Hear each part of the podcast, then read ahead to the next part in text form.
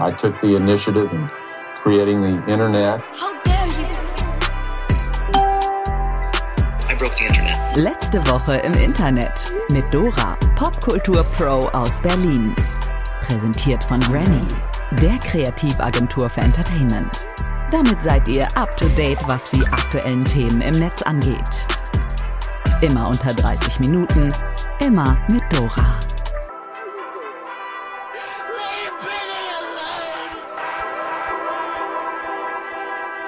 Tag zusammen, Dennis hier, aka Doras Ferienvertretung. Heute wieder mit einem picke-packe vollen Ticker-Update und deswegen legen wir mal gleich los, würde ich sagen. Der letzte Woche im Internet Ticker. Beyoncé und Drake kommen mit neuer Musik. Das war mal eine Überraschung, würde ich sagen. Erst hat Beyoncé überraschend angekündigt, mit Renaissance endlich mal wieder ein neues Album auf den Markt zu bringen. Und darauf haben wir, also der Beehive, schon ewig gewartet. Ich meine, Lemonade liegt auch schon wieder knackige sechs Jahre zurück. Und kleine Service-Info am Rand, am 29. Juli ist es dann wohl wieder soweit. Soll wohl auch einen Song mit ihrer Tochter Blue Ivy geben. Wir sind auf jeden Fall gespannt. Und jetzt die nächste Knaller-Musik-News. Drake, unser selbsternannter Champagne-Papi der Herzen, der hat Freitagnacht mit Honestly Nevermind auch total überraschend sein siebtes Studioalbum gedroppt und das hat so eingeschlagen, dass Dora mit einer Eilnachricht sich aus dem Urlaub direkt hier reingemeldet hat. Ich melde mich aus meiner Podcast-Urlaubspause, weil Drake hat über Nacht ein Album released und ich habe es gehört, damit ihr das nicht tun müsst. Puh, it's giving Europa vor zehn Jahren, it's giving Eurodance, it's giving Lounge Music, it's, giving Mykonos für Leute aus LA. Boah, hätte man schon vermuten können bei dem Right Said Fred Cover vom letzten Album, ihr wisst, I'm Too Sexy und so. Mal gucken, wo die musikalische Reise hinführt. Wahrscheinlich super cleverer Move in Sachen Audience, aber ganz ehrlich, I don't love it. Falls ihr auch irgendwelche Feelings zum neuen Drake-Album habt, die ihr teilen wollt, dann honestly, never mind. Nein, Spaß. Dann schickt uns gerne eure Gedanken bei Insta. Letzte Woche im Internet heißen wir da. Periodenunterwäsche sorgt für massiven Shitstorm. Es ist mal wieder ein Fall von gut gemeint, aber trotzdem daneben. Diesmal in der Hauptrolle The Female Company. Die haben nämlich Periodenunterwäsche auf den Markt gebracht, die vor häuslicher Gewalt schützen soll.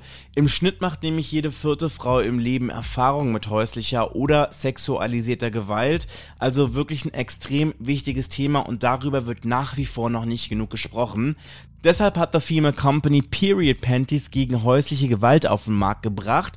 Die ähm, ja, haben sie auch mit einer sehr emotionalen Werbung ähm, beworben, in der die Influencerin äh, Stefanie Giesinger und Ines Anjuli ähm, die Panties und ihre Funktion vorstellen. Und das Besondere an diesen Panties ist, dass die hinten bei den Pflegezetteln oder Waschzetteln oder wie auch immer man die nennen möchte, so eingenähte QR-Codes haben, die betroffene Frauen auf eine versteckte Website mit Hilfsangeboten führt.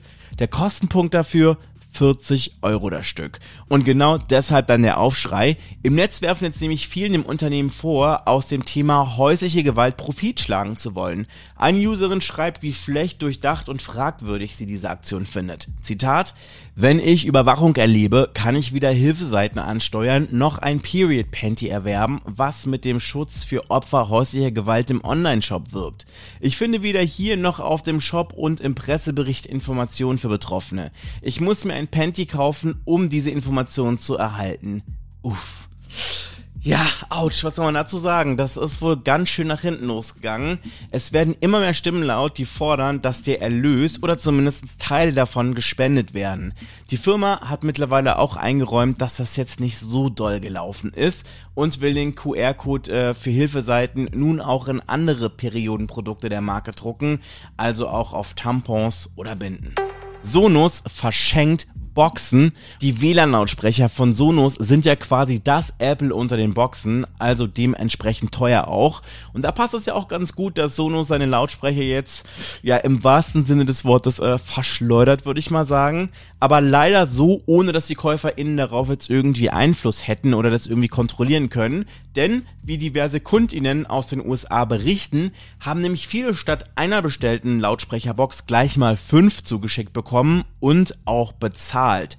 Sonos hat sich dann noch umgehend für diesen Fehler entschuldigt und sogar das zu viel bezahlte Geld zurücküberwiesen und freundlicherweise direkt auch einen Retourenschein zugeschickt. Und die amerikanische Handelsbehörde hat dazu auch gleich noch direkt einen Lifehack, der besagt, Zitat, Sie müssen nie für Dinge bezahlen, die Sie nicht bestellt haben. Sie müssen unbestellte Waren auch nicht zurückschicken. Sie dürfen sie recht freundlich gesehen als kostenloses Geschenk behalten. Ja, danke Sonos, würde ich mal sagen, ne? Internet Explorer eingestellt. Liebe Internet Explorer NutzerInnen, bevor ihr diese Nachricht in vier Wochen dann einfach auch erfahrt, haben wir hier auch brandheiße Info für euch. Und zwar, nach 30 Jahren hat Microsoft den Internet Explorer in Rente geschickt. Das kommt zwar nicht besonders überraschend, da es bereits seit 2015 den neuen Browser Edge gibt, aber wir wissen, wir leben in einem Land, in dem zehntausende EC-Kartenterminals nicht mehr funktionieren, weil man ein halbes Jahr keine Updates installiert hat.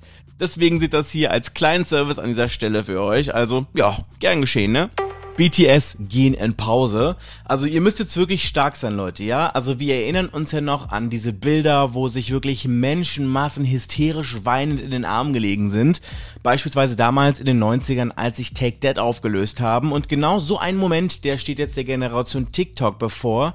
Und zwar denn BTS, die größte K-Pop-Band der Welt, beziehungsweise vielleicht sogar die größte Band der Welt, wer weiß, hat auf jeden Fall angekündigt, in eine längere Pause gehen zu wollen. Und als Grund äh, werden Belastung, Stress, aber auch Soloprojekte angegeben. Und jetzt kommt das Spannende, das Label, das die Band damals gecastet hat und jetzt wirklich regelmäßig Nummer 1 für Nummer 1 Platte irgendwie für BTS einfährt, die haben an der Börse nach der Ankündigung gleich mal 27,5% Verlust gemacht.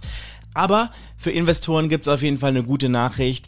Die sieben Mitglieder von BTS könnten auch sieben Solo-Projekte bedeuten. Also sieben Platten und sieben Touren sind auf jeden Fall irgendwie mehr als jetzt nur eine, ne? Just saying. Die EU will eine Datenmaut einführen. Dass Netzneutralität auch für unser Selbstverständnis eines modernen Internets dazugehört, das haben wir ja schon öfter hier klargestellt an dieser Stelle. Jetzt kommt es allerdings nochmal ganz anders. Wer sich nicht mehr dran erinnert, für den gibt es jetzt nochmal die ganze Story von vorne. Wir hatten ja vor einigen Monaten schon mal darüber gesprochen, dass Angebote wie Stream On von der Telekom oder der Vodafone Data Pass plötzlich verboten wurden. Dadurch konnte man nämlich Dienste wie Spotify oder Netflix nutzen, ohne dass das auf das Datenvolumen angerechnet wurde. Äh, die Behörden haben dann festgestellt, dass das gegen die Netzneutralität, also den Grundsatz, dass jedes Datenpaket über das Netz mit denselben Prioritäten weitergeleitet wird, verstößt. Jetzt ziehen die Netzbetreiber das Pferd von einer ganz anderen Seite auf und fordern eine Sondergebühr, die Anbieter von besonders datenintensiven und beliebten Seiten betrifft. So könnten beispielsweise Google oder Facebook bald mehrere Milliarden Euro im Jahr an die Netzbetreiber weiterleiten. Die Wettbewerbskommission der EU ist voll für diesen Vorschlag und könnte ihn auch schon 2022 offiziell vorstellen. Rebel Wilson wurde zum Coming Out gezwungen. Seit letzter Woche ist Comedian Rebel Wilson ja öffentlich geoutet und in einem ziemlich cuten Insta-Post, der sie und ihre Freundin zeigt, da hat sie geschrieben, dass sie bisher immer gedacht hätte, auf der Suche nach einem Disney-Prinzen zu sein, aber jetzt gemerkt hätte, dass sie eigentlich wohl die ganze Zeit einfach eine Disney-Prinzessin gebraucht habe. Und die hat sie jetzt gefunden, die heißt Ramona Agruma. Und im Netz gab es wirklich viel Liebe und Support für ihr Outing, aber so ganz freiwillig war das gar nicht. Ein Redakteur von einem australischen Magazin soll sie nämlich unter Druck gesetzt haben und ihr ein Ultimatum gestellt haben. Entweder sie outet sich in den nächsten zwei Tagen oder das Magazin würde es in einer exklusiven Story tun. Ja, soweit hat es Rebel aber nicht kommen lassen und hat sich dann selbst geoutet. Der Sydney Morning Herald scheint auf jeden Fall jetzt richtig beleidigt zu sein, dass Rebel ihnen die Chance genommen hat, eine eigene große Enthüllungsstory zu bringen und behauptet, dass es eine schlechte Entscheidung gewesen wäre, ihr Outing persönlich zu machen. Klingt ein bisschen nach gekränktem Ego, aber mal ganz ehrlich, das geschieht dem Magazin auch wirklich recht. Ich meine, Leute gegen ihren Willen outen. Ernsthaft, Leute, das ist wirklich fucking Erpressung und total daneben richtiger Dickmove. Squid Game 2 kommt und bringt eine eigene Reality-Show mit. Eigentlich ist es ja keine Überraschung, das Gerücht gab's ja eigentlich auch schon länger, aber jetzt ist es offiziell. Netflix hat endlich die zweite Staffel von Squid Game bestätigt. Besonders viel weiß man zum jetzigen Zeitpunkt noch nicht, außer dass gerade mit Hochdruck an Story und Drehbuch gearbeitet wird. Und äh, wann der jetzt genau rauskommen soll, der zweite Teil, das ist noch unklar. Es gibt aber auf jeden Fall, ja, ich würde mal sagen, doch ganz coole News für ähm, Fans aus dem Squid Game Universum, und zwar Netflix, die arbeiten gerade an einer eigenen Reality-Show für dieses Format, was dann heißen wird Squid Game The Challenge.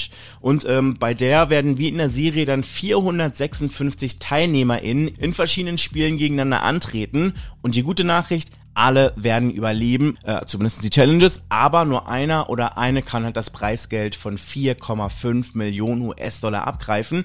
Und das soll wohl auch der höchste Betrag sein, den es jemals in der Geschichte von Reality TV gab. Interessierte aus der ganzen Welt, die aber Englisch äh, sprechen können müssen, können sich ab sofort online für eine Teilnahme bewerben. Die Dreharbeiten sind voraussichtlich Anfang 2023.